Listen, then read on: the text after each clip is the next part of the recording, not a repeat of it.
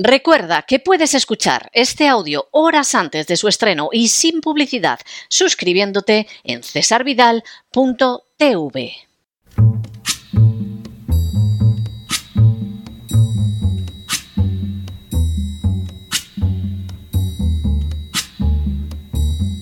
La voz con César Vidal, desde el exilio. When the night has come and the land is dark and the moon is the only light we'll see. No, I won't be afraid. Oh, I won't be afraid just as long as you stand, stand by me. Muy buenos días, muy buenas tardes, muy buenas noches y sobre todo muy bienvenidos a esta nueva singladura de la voz. Soy César Vidal, hoy es el miércoles 10 de enero de 2024 y me dirijo a los hispanoparlantes de ambos hemisferios, a los situados a uno y otro lado del Atlántico y del Pacífico y como siempre lo hago desde el exilio. Corría el año 2003 y más concretamente el día 5 de febrero, cuando Colin Powell compareció ante el Consejo de Seguridad de Naciones Unidas para defender la tesis de que Irak contaba con armas de destrucción masiva y por lo tanto resultaba obligada la invasión de este país. La exposición de Powell no solo rezumaba mentiras y falsedades, sino que además el propio Powell lo sabía. De haber reaccionado de manera digna, Powell tendría que haber dimitido antes de prestarse a semejante ejercicio de mendacidad. Sin embargo, Powell asumió que era mejor evitar que el presidente Bush se viera debilitado y que lo mismo sucediera con el premier británico Tony Blair. Así, esparció y expuso públicamente una sarta de mentiras para comenzar una guerra que, como confesaría después, sería inicialmente un paseo, aunque luego vendrían de manera inevitable el infierno y la guerra civil. En noviembre de 2004, y a pesar de haberse sometido a la terrible tarea de mentir descaradamente a la opinión pública, Powell fue invitado a dimitir. Pero lo más grave no fue esa consecuencia personal, sino el hecho de que se había iniciado una espiral de violencia y destrucción que, en contra de lo afirmado, no convirtió al mundo en más seguro y de la que todavía no hemos conseguido liberarnos. En las últimas horas hemos tenido nuevas noticias sobre la situación en Irak. Sin ánimo de ser exhaustivos, los hechos son los siguientes. Primero, en el año 2003, el antiguo comandante en jefe de las fuerzas de la OTAN en Europa, general Wesley Clark, reveló que ya en el 2001 existía un plan de la Casa Blanca para invadir siete países, Siria, Líbano, Libia, Irán, Somalia y Sudán en los siguientes cinco años. Segundo, dicho plan tendría que llevarse a cabo con la excusa de los atentados del 11 de septiembre, a pesar de que la Casa Blanca sabía de sobra que ni Irán, ni Irak, ni el resto de los países tenían nada que ver con esos atentados. Tercero, Dentro del plan para agredir a esas siete naciones se situó la declaración de Colin Powell sobre las armas de destrucción masiva en Irak que no tenía punto de contacto con la realidad. Cuarto, como tendría ocasión de escuchar quien ahora mismo se dirige a ustedes, jamás se creyó en las armas de destrucción masiva, sino que por el contrario, lo que se perseguía con la invasión de Irak era proporcionar seguridad a Israel y controlar el suministro de petróleo. Quinto, el ataque injustificado contra Irak no podía sorprender después de que incluso la secretaria de Estado Madeleine Albright hubiera afirmado con anterioridad y de manera pública que había merecido la pena la muerte de medio millón de niños iraquíes a causa de las sanciones impuestas a Irak.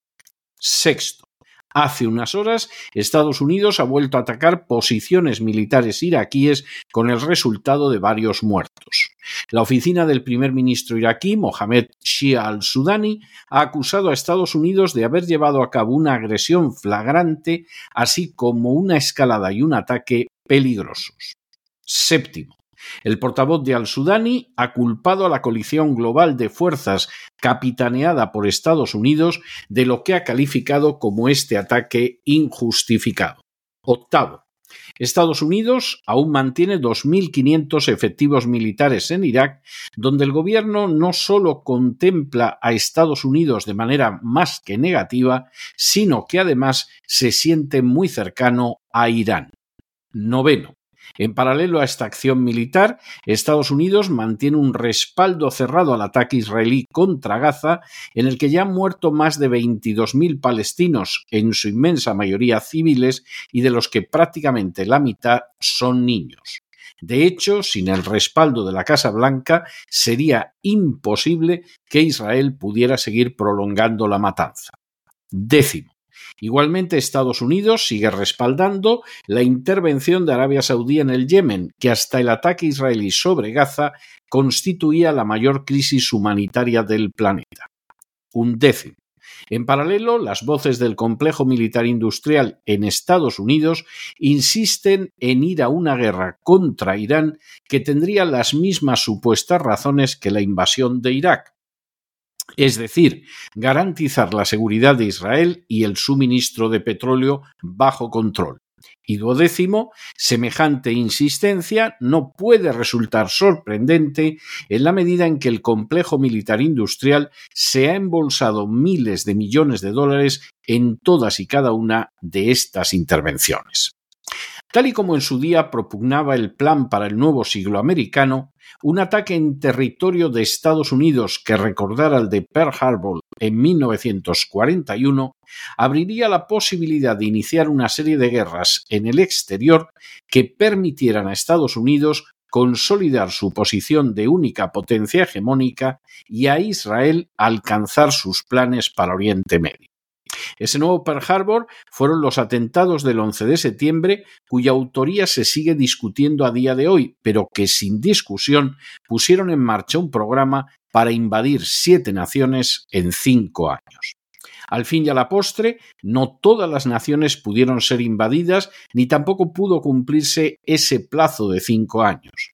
Pero sí que se insistió en el argumento de que Estados Unidos debía llevar a cabo esa política por su propia seguridad y la del mundo.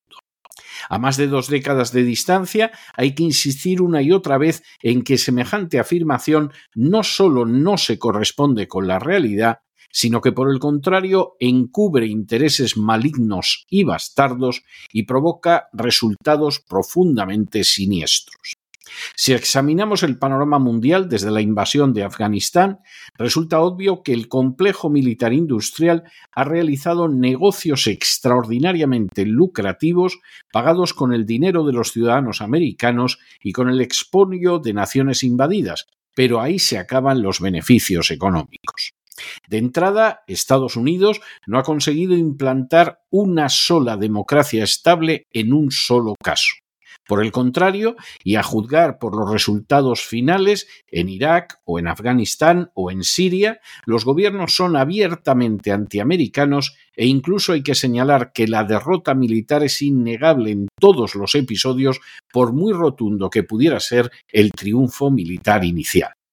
Perder guerras, ganar enemigos y contribuir a la consolidación de dictaduras enemigas podrá resultar beneficioso para el complejo militar industrial, pero no lo es ni para el pueblo americano ni para el mundo.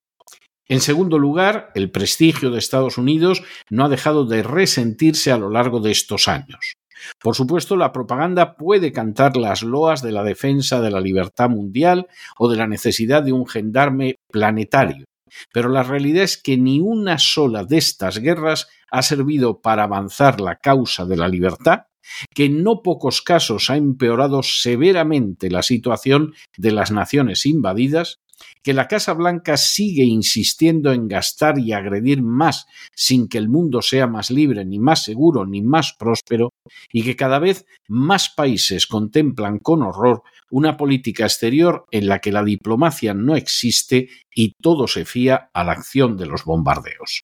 A decir verdad, basta contemplar el mapa de Asia, de África, de Hispanoamérica o incluso de Europa para percatarse del clamoroso fracaso de esta política.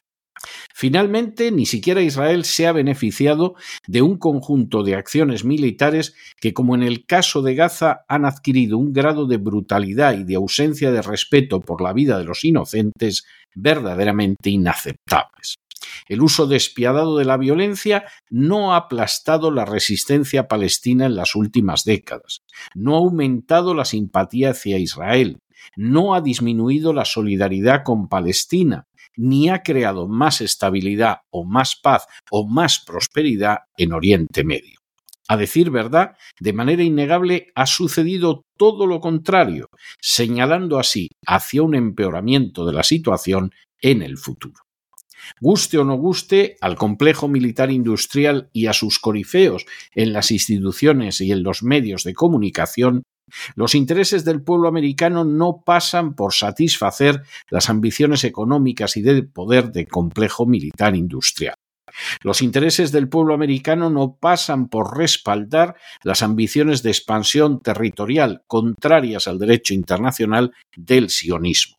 Los intereses del pueblo americano no pasan por descuidar áreas esenciales de la vida de los ciudadanos para destinar el gasto a alimentar todavía más al complejo militar industrial. Los intereses del pueblo americano no pasan porque la política exterior de Estados Unidos se encauce de acuerdo a las presiones de lobbies de obediencia extranjera. Los intereses del pueblo americano no pasan porque el control de las instituciones acabe en manos de políticos que deben su elección a lobbies manejados por oligarquías. Por el contrario, es en interés del pueblo americano dejar de iniciar o apoyar guerras que en nada afectan ni a la seguridad ni a los intereses de Estados Unidos, como ha sido el caso de las de Afganistán, Irak, Siria, Libia o ahora mismo Gaza. Por el contrario, es en interés del pueblo americano dejar de desperdiciar recursos valiosos en aventuras militares en las que se cosechan derrotas clamorosas como las de Afganistán y Ucrania, y que solo contribuyen al descrédito de Estados Unidos y de sus aliados. Por el contrario, es en interés del pueblo americano la salida de todos los escenarios bélicos que no afectan al territorio de los Estados Unidos, a la vez que se procede a fortalecer una frontera sur invadida a diario y durante años por millones de inmigrantes ilegales. Por el contrario, es en interés del pueblo americano que la Casa Blanca actúe como defensora de la legalidad internacional y no de oscuros intereses como los del complejo industrial militar o el sionismo. Es en interés del pueblo americano que se le diga también la verdad, en vez de sumergirlo una y otra vez en propagandas embusteras y afirmaciones totalmente falsas destinadas a justificar lo injustificable, como sucedió cuando Colin Powell mintió a sabiendas ante la Organización de Naciones Unidas para intentar justificar la invasión de un Irak que nada había tenido que ver con los atentados del 11 de septiembre, pero cuya destrucción ansiaban poderosos lobbies económicos y el Estado de Israel. Y por supuesto es en interés no solo del pueblo americano, sino de todo el planeta abandonar una política que solo ha traído destrucción y sangre, violencia y resentimiento, odio e injusticia. Y por supuesto, hay que hacerlo antes de que la ola cambie de sentido y acabe anegando no solo a los que la pusieron en marcha, sino a millones de inocentes. Pero no se dejen llevar por el desánimo o la frustración, y es que a pesar de que los poderosos muchas veces parecen gigantes, es solo porque se les contempla de rodillas, y ya va siendo hora de ponerse en pie. Mientras tanto, en el tiempo que han necesitado ustedes para escuchar este editorial, la deuda pública española ha aumentado en más de 7 millones de euros, y una parte de esa deuda está relacionada con el hecho de que España participa en aventuras militares en el otro extremo del mundo que en nada afectan a sus intereses nacionales. Muy buenos días, muy buenas tardes, muy buenas noches. Les ha hablado César Vidal desde el exilio. Que Dios los bendiga.